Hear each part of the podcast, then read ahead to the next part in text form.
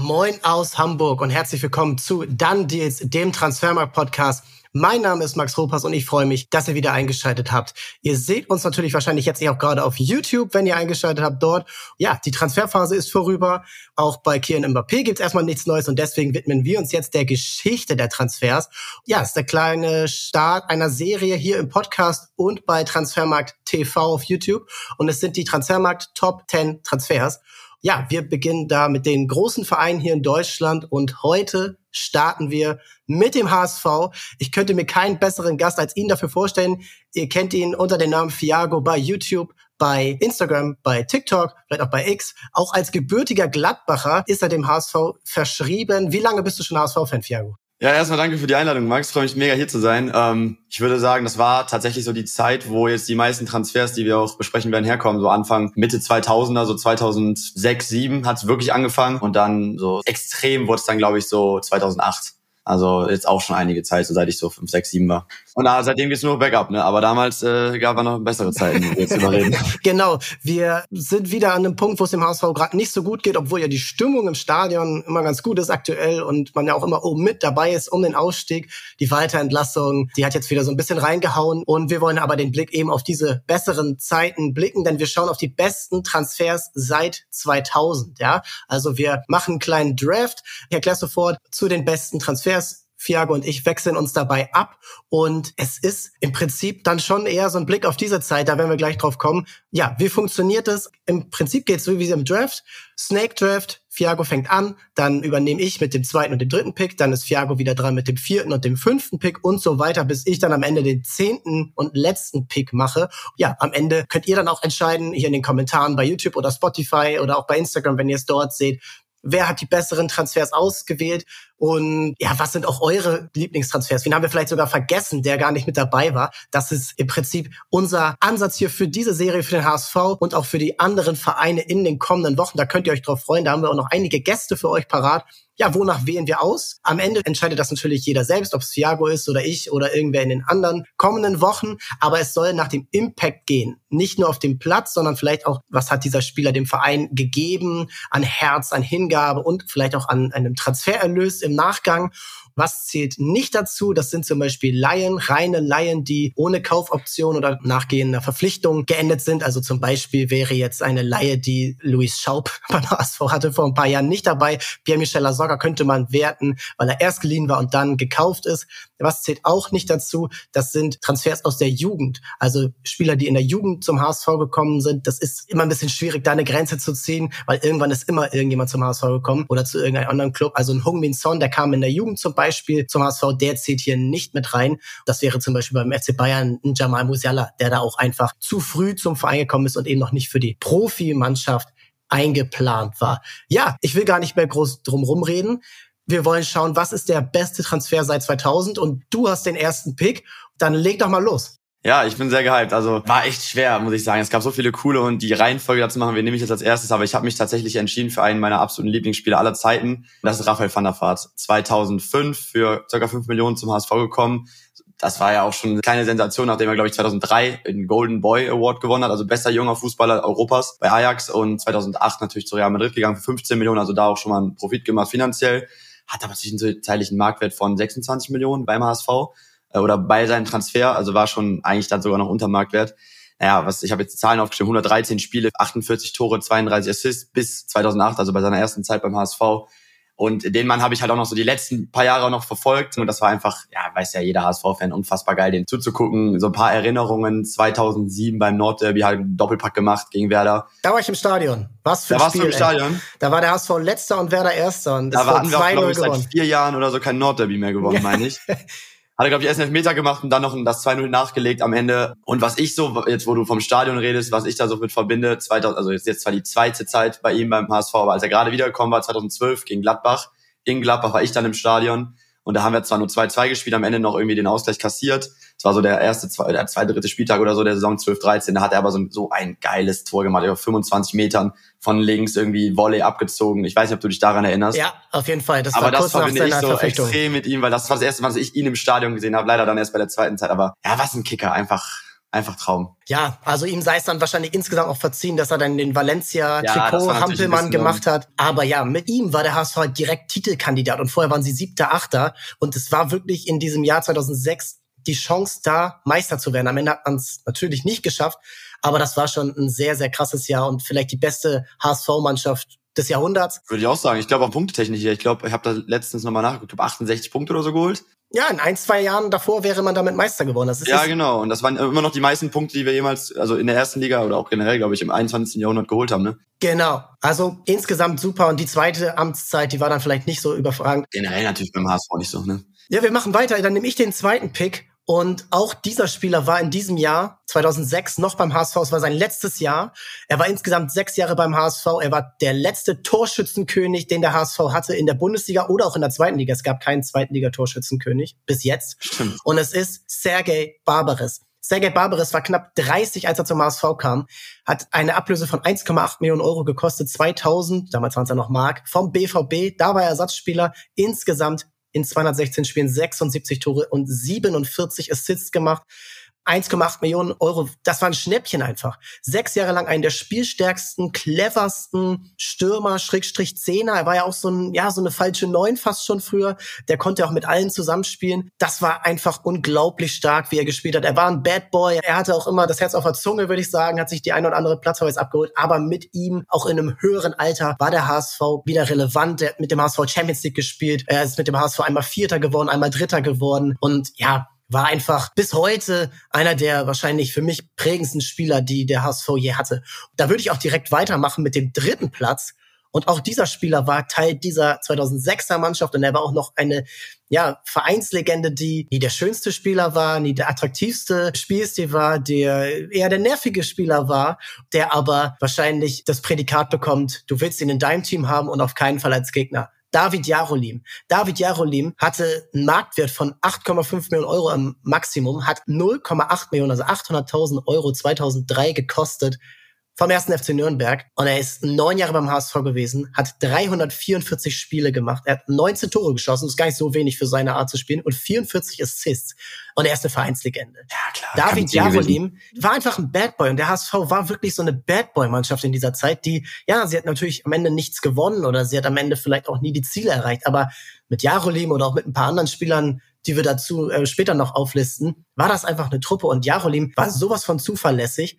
Er war sehr schwer zu ersetzen. Ja, man musste ihn eigentlich nur ersetzen, wenn er seine fünfte oder zehnte oder vielleicht sogar fünfzehnte gelbe Karte sich abgeholt hat. Denn der Kerl war immer da. Er hat sich ergänzt mit Se Roberto, mit Nigel de Jong, mit Van der Vaart, mit Paul Beinlich, mit Trochowski. Also er konnte mit allen irgendwie zusammenspielen. Und vielleicht kann man am Ende auch sagen, dass er nicht der allerbeste Spieler war, aber er war einfach unverzichtbar und ich glaube, bis heute ist er einer der Spieler im Stadion, der noch am herzigsten, am freudigsten wieder begrüßt wird, wenn er mal wieder in Hamburg ist. Was ist dein Platz vier?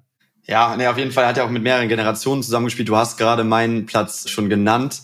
Und das oh, ist auch, ja. habe ich eigentlich am Anfang gedacht, wo du sagtest, ja, nicht, das ist so ein Spieler, den du in deinem Team haben willst, aber nicht beim Gegner, sondern eher so ein dreckiger. Und da habe ich eigentlich an Nigel de Jong gedacht, weil den würde ich jetzt nehmen. Pass auf, ist vielleicht nicht der Pick, den jetzt jeder nehmen würde, aber es geht ja natürlich auch, also das fand ich vom finanziellen Aspekt war das irgendwie unser bester Deal, weil er kam 2006 für 1,5 Millionen auch von Ajax, wie äh, Raphael van der Vaart, haben wir dann für 19 Millionen an City nur drei Jahre später verkauft. Also finanziell war das schon ein Segen für uns. Und ich fand ihn auch einfach, also das ist halt so ein bisschen so ein Arturo Vidal-Spieler, weiß ich nicht erinnere mich da, ist jetzt nicht beim HSV, aber im, im WM-Finale irgendwie diese, dieser Kung-Fu-Kick. Äh, und bei uns war er auch immer, immer so ein, also so einfach Definition Kämpfer, dreckiger Spieler, der hat einfach die Drecksarbeit da gemacht und auch wichtige Momente so gehabt, ne? also war auch natürlich in der Saison 2006 gegen Bayern, glaube ich, ein Kopfballtor gemacht. Da haben wir, glaube ich, dann, ich meine in der Saison, ja, das da haben wir, glaube ich, in der Saison, meine ich, sogar beide Spiele gegen Bayern gewonnen. Ja. War irgendwie auch eine Sensation. Und dann irgendwie seit 25 Jahren oder was nicht mehr gegen Bayern in München gewonnen. Das war dann das erste Mal. Und äh, er hatte, finde ich, diese ab und zu diese großen Momente und generell war er aber eher so ein Schattenspieler, also der, der einfach mit Jarolim auch die Drecksarbeit gemacht hat. Ja, 94 Spiele gemacht, ist natürlich jetzt nicht so lange beim HSV geblieben, nur drei Jahre.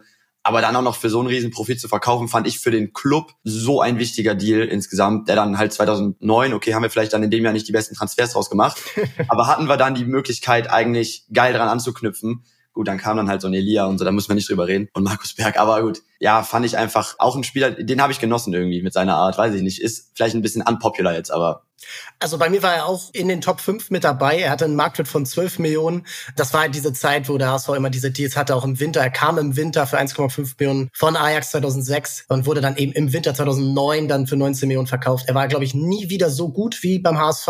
Das war dann einfach finanziell immer so ein Ritt mit der Rasierklinge beim HSV, weil sie dann immer diese Ausstiegsklauseln kurz danach hatten mit 1,5 Millionen für De Jong, aber auch für Van. Da musste jeder Transfer sitzen. Danach hat es dann eben nicht mehr so getan. Was ist dein Platz 5? Ja, mein nächster Spieler ist einer, ich hatte jetzt zwei, die auch großen Profit gebracht haben. Jetzt habe ich mal einen, der vielleicht finanziell nicht so lukrativ war, aber einfach einer, der mich auch irgendwie zum HSV so mitgerissen hat und das ist Ivica Olic. 2007 für zwei Millionen, also jetzt auch nicht so teuer gewesen, von Moskau, ZSK Moskau gekommen. Hatten damals halt nicht viele auf dem Schirm, hatten in der russischen Liga gekickt. Ist leider zwei Jahre später ablösefrei zu den Bayern gegangen, also finanziell jetzt kein Riesenverlust, aber jetzt auch kein Profit.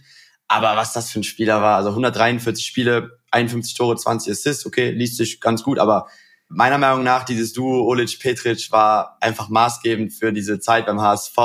Was für Momente, also der natürlich war ja auch zweimal beim HSV, aber jetzt allein in der ersten Zeit, glaube ich, diesen Hattrick gegen Stuttgart im Kopf. Lupenreiner Hattrick, glaube ich, in der ersten Halbzeit innerhalb von 30 Minuten oder so, was nicht mal Uwe Seeler geschafft hat, einen lupenreinen Hattrick zu machen.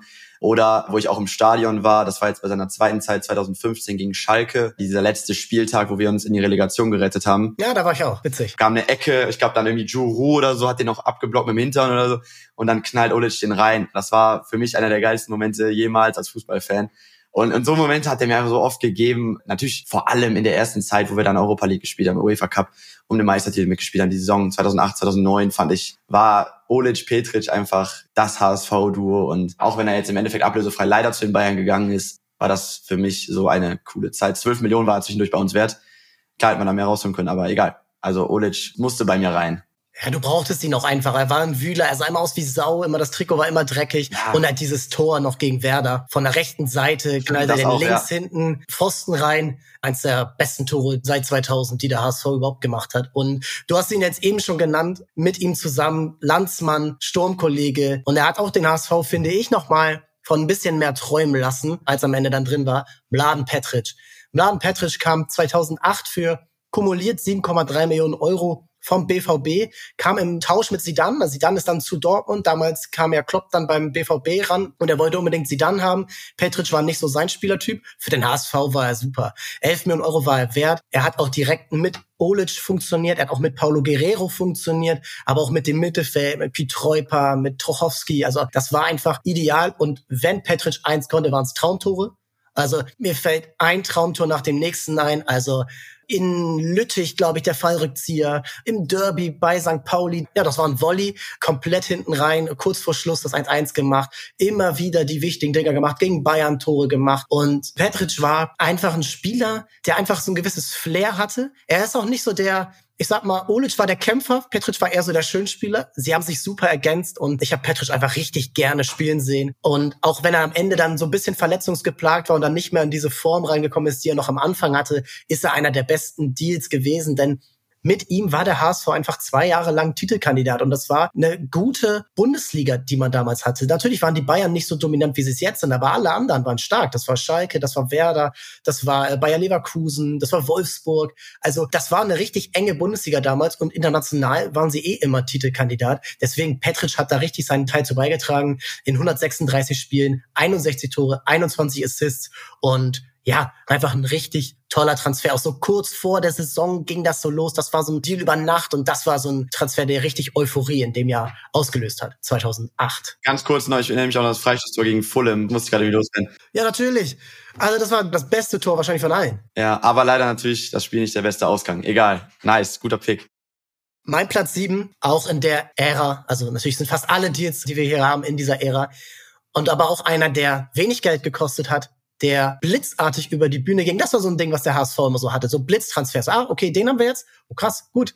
Und das war einer. Und der hat für Ruhe gesorgt. Nicht unbedingt wortwörtlich für Ruhe, aber für Sicherheit. Frank Rost. Frank Rost im Tor. Frank Rost kam 2007 für 1,5 Millionen Euro aus Schalke. Er war da kurz vorher auf die Bank gesetzt worden für einen gewissen Manuel Neuer. Gut, kann mal passieren. Grüße an Marc-André Testegen. So, aber Frank Rost hat nach Jahren des Dramas auf der Torhüterposition beim HSV mit Stefan Wächter, mit Sascha Kirstein, mit Martin Piekenhagen, ich glaube, seit Jörg Butt hatten wir keinen richtig guten Torhüter dabei. Äh, also 2001 ist der zu Leverkusen gegangen und der hat für Sicherheit gesorgt. Als er kam, war der HSV auf einem Abstiegsplatz und in der Saison 2006, 2007, gemeinsam mit Olisch, kam er zur gleichen Zeit, sind sie dann Siebter geworden. Danach immer Europa League, pokalweit sowieso. Und Rost hat einfach eine Ruhe ausgestrahlt, der hat die Leute eingepeitscht. Dennis Aogo war letztes Jahr hier bei uns im Podcast zu Gast und der hat da wirklich auch von Frank Rost einerseits geschwärmt, aber andererseits hat er, glaube ich, noch ein bisschen Angst, äh, dass er vor ihm in der Viererkette gespielt hat. Ja, der hat einfach die Probleme gelöst und er war die Bank, die man sich erwünscht hat. Und er war einfach einer, der durchs Feuer gegangen ist, der Energie gezeigt hat und so ein Bad Boy, den man sich gewünscht hat, wahrscheinlich auf der Torhüter-Position und den man seitdem auch nicht mehr hatte. 70 mal zu null, auch wenn er am Ende natürlich auch ein bisschen älter war. Dann wurde ihm auch Jaroslav Dropny an die Seite gesetzt. Also es war trotzdem ein Spieler, ohne den der HSV vielleicht schon ganz woanders gewesen wäre in diesem Jahr 2007. Das stimmt. Ja, wie alt war er, als er gekommen ist? Das war ja auch schon, war ja 34, 35 schon, ja, oder? Also da war er schon sehr, sehr lange und er hat am Ende dann genauso viele Spiele für den HSV gemacht wie für Werder Bremen. Also er ist bei beiden Vereinen eigentlich eine Vereinslegende, ohne dass man irgendwie sagen würde, glaube ich, dass ein Verein böse ist, dass er auch beim anderen Verein ja, gespielt hat. Das können nicht viele von sich sagen, ja. Nee. Was ist dein Platz 8? Ich muss mich jetzt umentscheiden. Ich hatte jetzt eigentlich tatsächlich, nee, komm, ich gehe mit Trochowski. Ich gehe mit Piotr Trochowski. Ja, weiß ich nicht. Hatte ich eigentlich ein bisschen weiter unten auf der Liste, aber jetzt gerade habe ich mich nochmal irgendwie überlegt. Der kam ja 2005 von den Bayern oder ist ja eigentlich Hamburger Jung, war dann bei den Bayern in der Jugend und hat dann auch, glaube ich, seine ersten Bundesliga-Einsätze da bekommen, konnte sich da nicht durchsetzen. Haben wir dann zurückgeholt für eine Million Euro damals. Und der Mann ist eigentlich direkt eingeschlagen in der ersten Saison. Ne? Ich glaube, das war sogar gegen Bayern. Das war so sein Spiel, ab dem er quasi durch die Decke gegangen ist. Da haben wir auch gewonnen. Das war, hatte ich glaube ich eben schon mal drüber geredet. Da haben wir 2005, genau. Genau, 2005, September glaube ich, 2-0 gewonnen gegen die Bayern und Trochowski hat das erste Tor vorbereitet, das zweite Tor hat er geschossen und das war so der Moment, ab dem er eigentlich aus der Mannschaft auch nicht mehr wegzudenken war. Ne? Das war vielleicht nicht immer der auffälligste Spieler, aber der war so wichtig, was der geackert hat. Und ich meine, wurde ja auch im Endeffekt über den HSV Nationalspieler sogar. 259 Spiele, 36 Tore, 55 Vorlagen sind die Stats.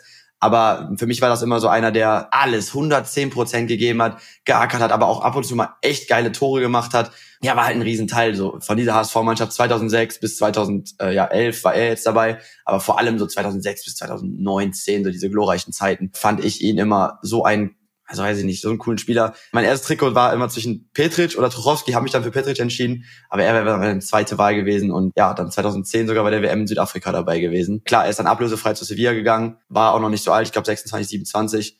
Fand ich ehrlich gesagt immer extrem schade. Hätte gedacht, dass er vielleicht noch ein bisschen länger hätte bleiben können. Aber gut, war eine geile Zeit, sechs Jahre und wenn man sieht, sechs Jahre, 259 Spiele, der Mann hat eigentlich immer gespielt. Ja, und er hat echt auch richtig viel aus seiner Karriere rausgeholt. Und ich glaube, das ist so ein bisschen das, was ihm vielleicht auch ein bisschen Probleme bereitet hat beim HSV, dass man ihm vielleicht zu viele Erwartungen an ihn hatte, weil er eben Hamburger war, weil er ja, Nationalspieler dann war. Aber er hat echt viel gemacht und er hatte auch Verletzungsprobleme, musste ja auch dann relativ früh dann seine Karriere beenden bei Sevilla, ist nichts geworden, er war noch bei Augsburg. Augsburg. Ne? Ja, und äh, mittlerweile ist er auch wieder im Verein, hat in der dritten Mannschaft gespielt, noch mit Jansen zusammen, ist, glaube ich, auch jetzt da im, im Trainerstab in Jugend. Finde ich auch mega, der gehört einfach zum also, HSV, der Mann ist einfach ein Hamburger und hat einfach immer Spaß gemacht. Die Tore, das war echt heftig. Und ja, 2010 hatten vier Hamburger bei der Weltmeisterschaft mit ja. Boateng, Aogo, Jansen und eben Trochowski. Sie waren vielleicht nicht die allerbesten, aber dass sich das überhaupt äh, sozusagen so entwickelt hat. Vor allem in der Truppe, wert. die auch äh, Dritter geworden ist, dass wir haben vier HSV-Spieler dabei waren. Weiß ich nicht, wann wir das das nächste Mal erleben werden. Weil, ich glaube nicht für Deutschland. Was ist dein Platz neun? Dann würde ich tatsächlich im Endeffekt mit einem gehen, den ich eigentlich gar nicht nennen wollte, den kein HSV-Fan so gerne nennt, aber ich würde dann wirklich mit Hakan Çalhanoğlu gehen. Ah.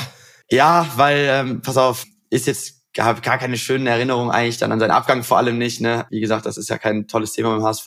Aber 2012 für zweieinhalb Millionen von Karlsruhe gekommen, was ich damals eigentlich relativ viel fand für so einen unerfahrenen Spieler. Wurde dann, glaube ich, noch ein Jahr ausgeliehen an den KSC. Hat dann im Endeffekt nur eine Saison wirklich beim HSV gespielt. 13, 14, was auch nicht die beste Saison war.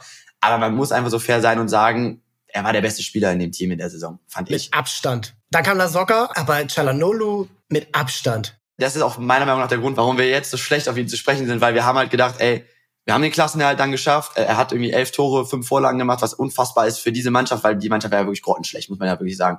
Und äh, dann das Tor gegen Dortmund, wo wir, glaube ich, auch 3-0 gewonnen haben. Aus 40 Metern, dieser Freistoß, äh, letzte Minute, wo dann nicht mal mehr die Mauer gestellt wurde. Keiner hatte gedacht, dass da noch was wird. Ne? Kennt ja jeder, das Tor wird ja auch auf irgendwelchen englischen Seiten immer wieder gerepostet. Und äh, dann haben wir uns irgendwie gedacht, okay, wir haben dann den Klassenerhalt geschafft. Jetzt ist er so die Hoffnung, die uns irgendwie wieder in bessere Zeiten führt, der Hoffnungsträger. Ja gut, dann ging das Ganze anders aus. Er ist dann im Endeffekt natürlich für uns noch ganz gut für über 15 Millionen zu Leverkusen gegangen. Haben wir dann einen Profit von über 10 Millionen gemacht in zwei Jahren aber trotzdem Vaterbeigeschmack, weil er jetzt, muss man auch jetzt anerkennen, einer der besten Mittelfeldspieler der Welt geworden ist, wirklich bei Inter, ne? Ja, auf einer Position, die ich ihm so nie zugetraut hätte. Nee. So zentraler Sechser. Das ist wirklich heftig. Er hat sich nochmal verbessert von seinen Milan-Zeiten, jetzt noch bei Inter und letztes Jahr Champions League-Finale gespielt, dieses Jahr wird er wieder Meister in Italien. Also muss man sagen, fußballerisch vermutlich einer der besten Spieler den der HSV im 21. Jahrhundert überhaupt hatte. Naja, deswegen, ich muss ihn fairerweise reinnehmen.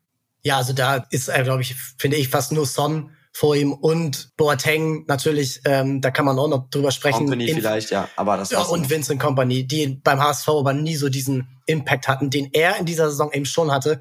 Und ja, der HSV damals ist ja bis heute der, glaube ich, schlechteste nicht-Absteiger, den es je gegeben hat, mit 27 Punkten. Die letzten fünf Spiele verloren, Relegation auch nur unentschieden. Und ja, er und La Soga letztendlich haben den Verein in der Klasse. Hätten wir ihn nicht gehabt, wären wir abgestiegen, muss man ganz fairerweise sagen. Das, das, sehe ich halt auch als Impact. Ich meine, wir sind im Endeffekt, aber dass wir da nicht abgestiegen sind, sehe ich halt auch als seinen Impact mit. So deswegen muss ich ihn mit reinnehmen. Ja, Platz neun Hakan Çalhanoğlu. Und dann habe ich den letzten Pick. Da sind jetzt einige dabei, die könnt ihr auch gerne in die Kommentare schreiben, die jetzt nicht mit dabei sind. Aber er, auch wenn er nur zwei Jahre beim HSV war, muss dabei sein. Er kam ablösefrei er hatte noch einen Marktwert von sieben Millionen Euro, was für sein Alter damals sehr, sehr gut ist. Und er kam 2009 ablösefrei von den Bayern und er ist für mich, und wo wir gerade von den besten Spielern überhaupt im HSV-Trikot gesprochen haben, muss er auch genannt werden. Se Roberto. Se Roberto kam im Sommer 2009 ablösefrei von den Bayern, nachdem die gesagt haben, okay, das war's hier, vielen Dank, du bist zu alt, vielleicht so ein bisschen durch die Blume. Es war dann kurz Gerücht, dass er zu Köln geht, aber er kam dann zum HSV. Und direkt vom ersten Spieltag an war das ein anderer Fußball beim HSV durch ihn. Denn damals gab es keinen Van der Vaart mehr, es gab auch keinen anderen Spielgestalter, weil das war Nitrochowski, aber es war auch kein Thiago Neves, der ist komplett gefloppt. Und sehr Roberto hat diese Mannschaft getragen. Und 2009 in der Hinrunde hat diese Mannschaft von der Meisterschaft geträumt. Vom Pokalfinale, also vom UEFA-Pokal, Europa League-Finale im eigenen Stadion. Und sehr Roberto in seinem Alter hat diese Mannschaft getragen. Es war traumhafter Fußball, den der HSV gespielt hat. Vielleicht der schönste Fußball überhaupt, den der HSV, sagen wir mal, in diesem Jahrtausend gespielt hat. Und er war der Grund, er war topfit. Er hat ja bis 44 Jahre noch gespielt in Brasilien. Er sieht heute noch aus wie Adonis. Und er war damals einfach die Bank zusammen mit Jarolim auf der Sechs. Er hat einen Elia in Szene gesetzt. Er hat einen Guerrero, einen Petric, einen Olic. Äh, Olic war nicht mehr da, aber die hat er alle in Szene gesetzt. Er hat diese Mannschaft getragen. Er war ein Vorbild. Er war super beliebt. Und es sah einfach traumhaft aus in diesen Jahren, ihm beim Fußball zuzusehen.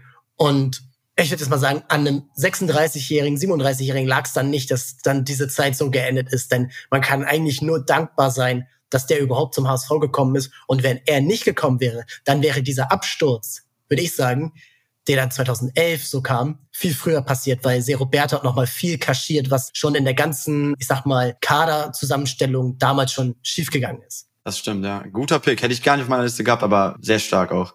Ja, also es sind einige dabei. Also man kann über Joris Matheisen sprechen, den Abwehrchef. Man kann über Jerome Boateng sprechen. Menschlich vielleicht jetzt nicht, aber aus sportlicher Sicht und wie er sich dann auch beim HSV entwickelt hat.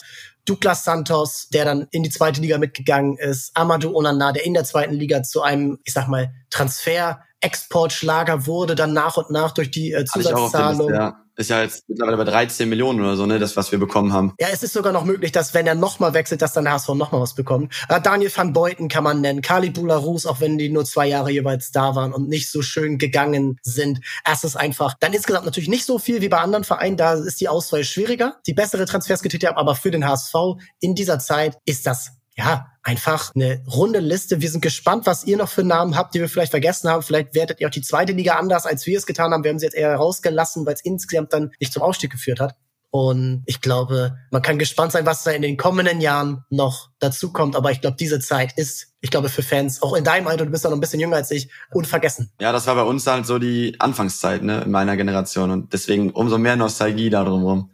Ja, das war's für diese Woche. Vielen Dank fürs Zuschauen bzw. Zuhören. Schreibt in die Kommentare, macht bei den Umfragen mit, abonniert natürlich auch die Kanäle Transfermarkt TV auf YouTube und dann jetzt auf Spotify. Und wir sind kommende Woche wieder für euch da. Vielen Dank an Fiago und bis zum nächsten Mal. Ciao, ciao.